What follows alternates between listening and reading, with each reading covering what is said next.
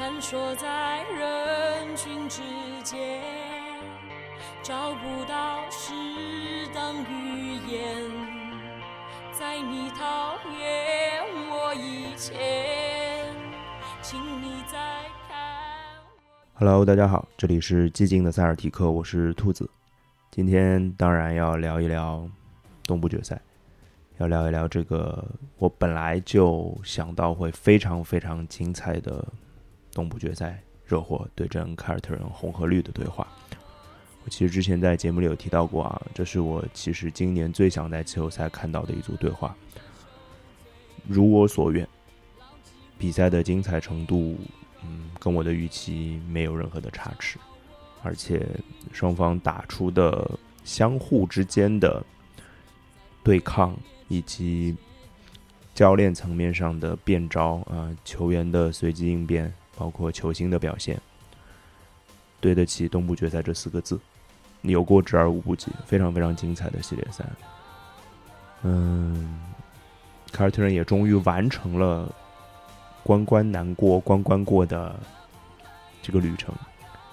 确实，他们在东部的三个系列赛当中，分别击败了三支在过去三年季后赛当中击败他们的球队，所以这是一个复仇之旅，他们成功了。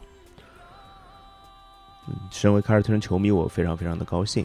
嗯，就是关关难过关关过这个梗 被大家一直提起，我也挺开心的。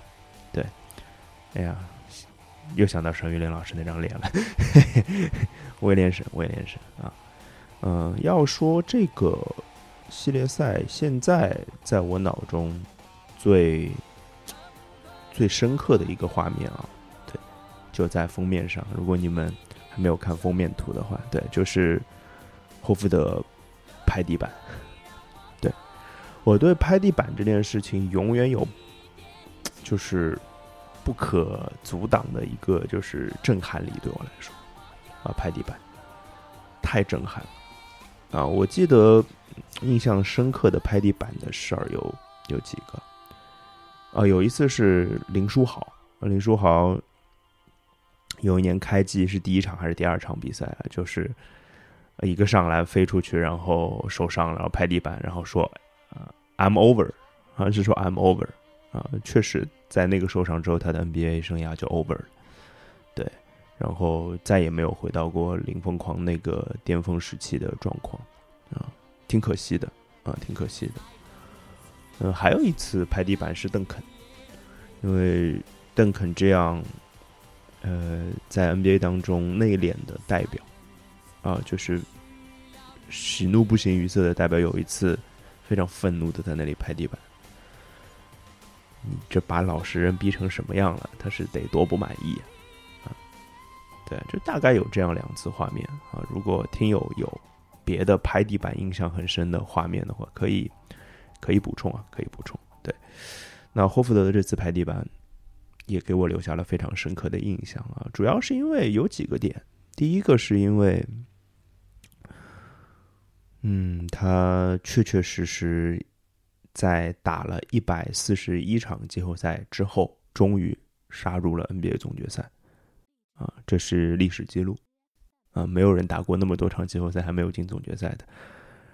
如果第七场凯尔特人没有赢下比赛的话，啊，其实这个记录是会被继续刷新的。好在没有，啊，并不是一个什么好的记录啊，挺尴尬的一个记录。嗯，另外一个就是他对迈阿密这个城市其实是有非常非常深的感情在的。啊，霍福德是佛罗里达大学毕业的，哎，毕业了吗？我其实不清楚啊。对他带领佛罗里达大学在2006年和2007年连续拿到了两届的 NCAA 男篮的总冠军啊。当时他的队友内线搭档是诺阿啊，他外线还有布鲁尔啊，就是大家口中的连长。对他们三个是大学的队友。他们三个人，我印象最深的是2007年他们在决赛当中击败了康利和奥登带领的俄亥俄州大啊，那场比赛我印象很深。那段时间应该是我看 NCAA 比赛最认真、最关注的时段啊，包括那个时时刻进入 NBA 的新秀，其实我都特别特别的了解啊。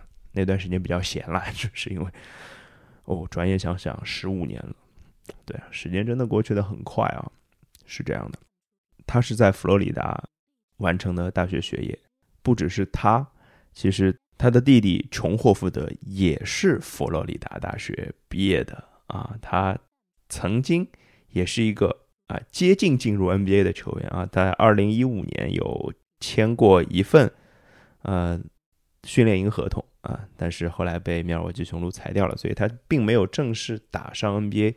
但是他在佛罗里达大学是打过比赛的啊，是在打过比赛的。再说一个人就是蒂托霍福德啊，这是琼霍福德和埃尔霍福德的父亲啊，这是一个真真正正的 NBA 球员啊，他是在迈阿密大学毕业的，所以其实他们这。一家啊，父亲和两个儿子都是在佛罗里达州读的大学，所以他们整个家庭和佛罗里达的关系是非常非常深的。所以霍福德在这样一个地方第一次杀入总决赛，对他本人内心的影响，我相信是很大的。还有一个事情就是，他其实在这个和热火的系列赛当中，也经历了非常非常多不一样的事情。其实，在之前打雄鹿的系列赛当中，他有个人拯救比赛的经历，啊，这个表现非常非常的出色。但是从数据上来看，在对阵迈阿密的这个系列赛当中，他的数据表现很明显没有和雄鹿的系列赛那么出色。同时，他还在季后赛的第一场因为新冠的原因缺席了，啊，这个是当时其实身为凯尔特人球迷非常担心的事情。而对他来说，更重要的事情是。他的外公在第六场开始之前去世了。其实之前第四场比赛打完之后，球队是跟他说的：“你不行，你就去看看你外公吧。”就比赛缺了没关系。但是霍福德没有选择去看他的外公，而是选择跟球队一起战斗。我相信他的内心是非常非常挣扎的，带着这样的复杂的情绪在场上有一些。可能并不是那么出色的表现，我相信我是完全可以原谅的。但是，如果最终的结果是输球的话，那我相信可能就对霍福德的打击就会是双倍的，甚至十倍的。我们再去想一个画面：吉米巴特勒在第七场的最后时刻快攻投出的那个三分球，虽然这。不是他最擅长的进攻方式，但是我认为这是他当时最好的选择啊！当然这个事情有争议，但是我认为这就是他当时最好的选择。因为如果他不投出那个三分，选择攻框的话，科福德已经守到内线去了，他并不一定攻得进。如果慢下节奏来再和凯尔特人打阵地进攻的话，他们并不擅长这件事情。哪怕得到了两分进入加时赛。他们就一定能击败凯尔特人吗？吉米巴特勒四十八分钟可是一分钟都没有歇啊，所以他选择那一颗三分球，他选择要在那一刻拿下比赛，我觉得没有问题。只可惜球没有进，当然对我来说是还好球没有进。其实，在我看来，霍福德当时被吉米巴特勒的假动作骗到了一部分，我觉得。他往内线收了，他以为吉米巴特勒要突破，但是巴特勒停下来了，投出了那个三分球。如果那个球三分投进去的话，霍福德可能会回死，因为理论上讲，他可以做更好的防守选择，就是离吉米巴特勒更近一点，同时读到他的投篮和突破，我觉得是可以的。这个事情就只能说是运气了，或者说是命了。啊，二零二零年热火在。bubble 里的季后赛，嗯，把凯尔特人打的，我觉得有一点，有一点找不到北，啊，包括阿德巴约对塔图姆的绝杀封盖，嗯，可能是那个赛季季后赛里面最光亮的一个镜头。回到这个系列赛，回到投出这个球之后的两秒钟，霍福德抢到了篮板球，把球给到了斯马特。犯规战术，斯马特两罚全中。之后，斯特鲁斯两次三分球都没有投进，霍福德拿到了最后一个篮板，把球高高的抛向天空，然后就是拍地板的那一幕。这对霍福德来说就是一场真正的救赎之旅，他救赎了他自己的内心，他为他的外公赢得了这场比赛的胜利。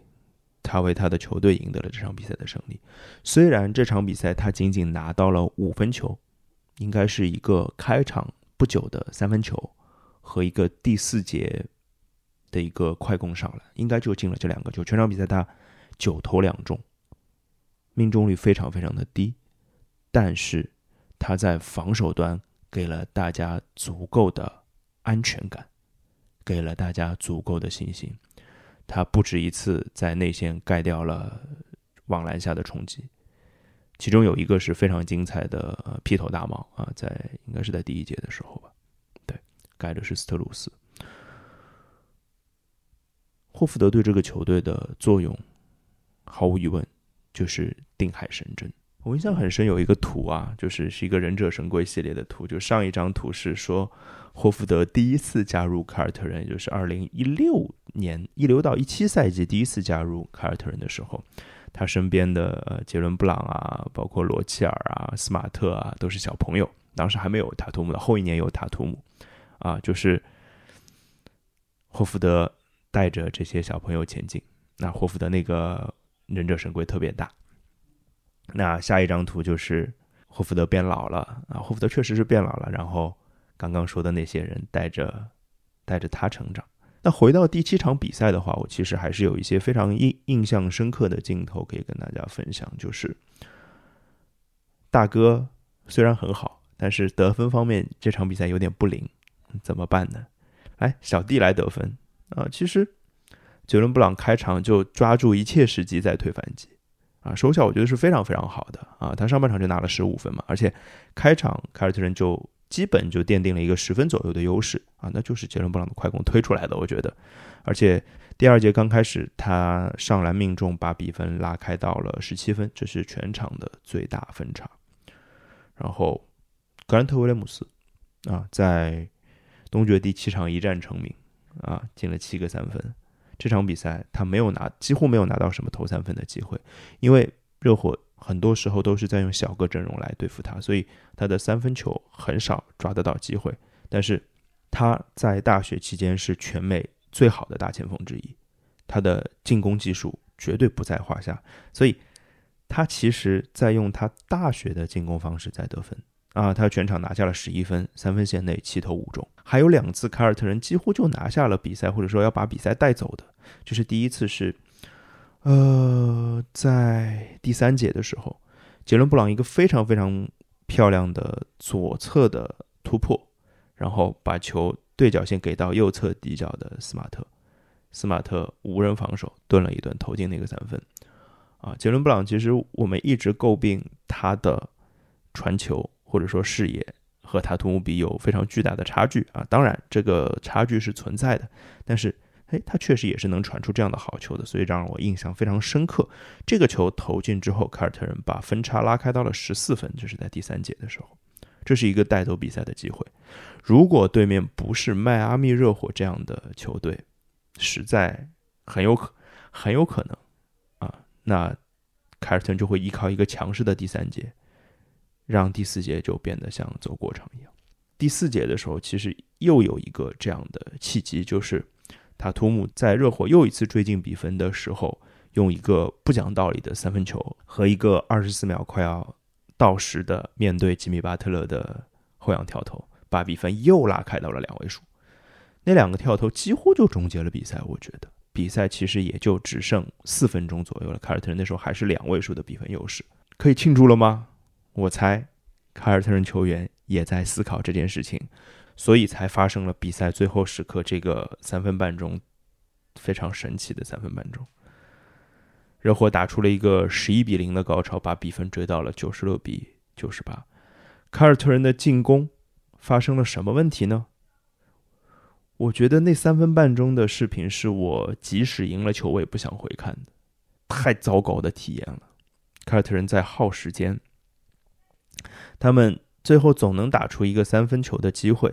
斯马特应该是错过了连着三个空位三分的机会都没有投进啊，包括最后一个关键的上篮不进啊，还有葛威内线上篮被直接切球切掉。对，欢迎大家补充，我实在是不愿意再去回看那个画面了啊。说实话，就心情很糟糕，所以就凭着印象跟大家讲。然后防守端感觉就是凯尔特人的防守端就是我不让你投三分就行了。但是给内线得分太轻松的机会了，有不止一个球，热火的上篮是无人防守的。凯尔特人可能是觉得，只要给他们两分，时间就已经不够了。但是我觉得他们在这道数学题上也算错了，时间是够的。如果吉米巴特那个三分投进去，比赛就输掉了，六年内第四次输掉东决了，就是。所以我觉得归根到底还是一个思想上的问题，就是精神上的问题，并不是任何的和和战术或者说和嗯能力有关系的东西，不是。我觉得啊，当然唯一可能的可以做到的事情是，乌多卡可能可以在追到差八分的时候叫个暂停。当然，乌多卡最后时刻就是不爱叫暂停的啊，这跟史蒂文斯一样，史蒂文斯也是这样的，嗯。思想上起变化也正常啊，毕竟五年内已经输掉三次，三次东部决赛了嘛，对吧？也是了，也是了，能理解。就是感觉那个一直想得到的东西，真的离自己非常非常近的时候，啊，真的离自己非常非常近的时候，思想起变化是很正常的。但不得不说，热火也是硬啊，那些球就是少进一个，可能比赛都没有办法打到最后，可能最后还是会有垃圾时间。但热火硬生生的追回来了。但除了这三分半钟，嗯，这第七场的最后三分半钟以外，凯尔特人在这个系列赛当中还犯了多少错呢？真的也犯了不少错呢。对，嗯，我觉得最大的问题可能还是在于容易断电。其实从大面上的实力量，特别是我印象很深，在前三场打完之后。在前三场打完之后，总共十二节比赛，热火只赢了两节，只有两节的比分是领先的。啊，十二节里面只有两节的比分是领先的，但是最后的比分是热火二比一领先，凯尔特人输掉了其中的两场比赛。那输掉的两节就是第一场比赛的第三节和第三场比赛的第一节。第一场比赛的第三节输了二十五分，第三场比赛第一节输了二十一分吧？这个分差是怎么出现的呢？其实很简单，就是一个事情，就是连续失误。哎，呃，Q 到我的好朋友连续了啊，对，其实就是呃一个接一个的失误。呃，第一节的第一场的第三节，其实犯的错误的类型非常非常像，或者说热火拿出的策略也都非常像，就是提前夹击你的持球手。球队贡献失误最多的一定是这两位王牌，只能说。热火的防守的体系，或者说防守的对对应的这个牌，用来对付凯尔特人的这两个王牌的进攻手是非常非常的合适的。而且，我觉得我们两个年轻的王牌还是太不小心了，确实是这样的。但是，仔细想一想。后面的几场比赛，他们有没有进步？有，特别是第七场，我印象很深的第七场。其实第七场最后时刻，虽然那三分半钟打得很差，但是从塔图姆本人的表现上来说，他已经做得够好了。他做到了把球牢牢的拿在了自己的手上，没在自己这边犯什么错，然后可以把球在双人包夹的情况下给到空位的队友，能给。剩下的队友制造多打少的机会，当然最后没有抓住是另外一回事儿。但是塔图姆本人这件事情做的是不错的，这就是年轻有意思的地方，可能是要付出代价的。但是身为球迷来说，看得到进步还是很开心的。所以就是总决赛了，十二年，我们终于又杀入总决赛了。十二年是个轮回嘛？啊，那十二年前也是一个虎年。又是一个虎年，上一次我们面对的对手是一支黄色的球队，这次依然是。那首先就很开心啊，就像昨天我在看台 FM 的微信公众号上翻译的文章一样啊，那篇文章没有任何的技术含量啊。以前翻的文章技术分技术分析还挺多的，就特别难翻。昨天那篇很好翻啊，我只要把我的感情投入进去，就能把这篇文章给翻好。对，还没看的可以大家去看一下，就是。我当时看原文的时候就非常振奋，然后也希望把那个振奋的感觉翻出来，在中文的表达上能让大家看到啊。对，就开心、激动等等等等各种各样的情绪啊。反正我从礼拜一高兴到现在了啊，确实很开心啊。更开心的事情呢，就是这期节目就到这里结束了。不是我要偷懒啊，大家肯定想，哎，那总决赛的前瞻怎么不说一说呢？对更开心的事情就是，明天还会更新，明天会更新总决赛的前瞻啊！而且这期前瞻节目，哎，有可能会不太一样，好吧？只能剧透到这里了。你想听，嗯，也就明天了，后天比赛就开打了，好吧？那最后放个歌啊，还是送给霍福德的《Redemption Song》，来自 Bob Marley《救赎之歌》，送给霍福德这场长达十五年、用了一百四十一场比赛的救赎之旅。今天节目就到这里，拜拜。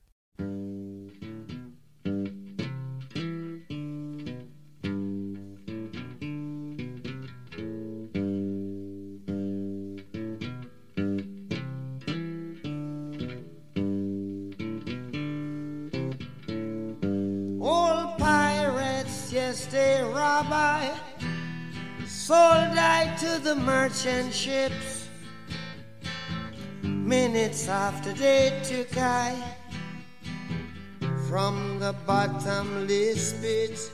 But my hand was made strong by the hand of the Almighty. We forward in this generation triumphantly. Won't you help to sing? these songs of freedom. Cause all I ever have, redemption songs, redemption songs.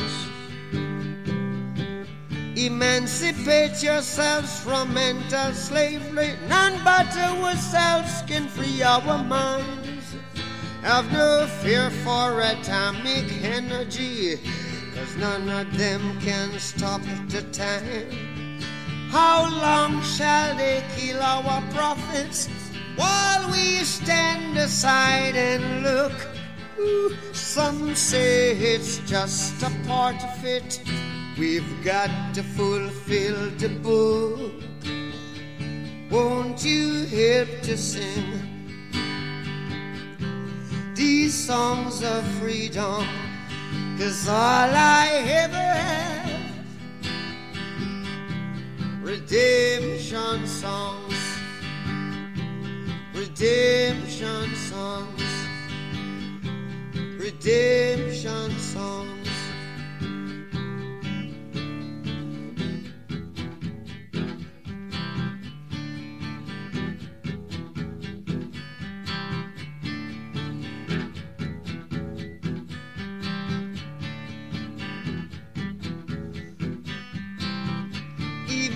Emancipate yourselves from mental slavery. None but ourselves can free our mind.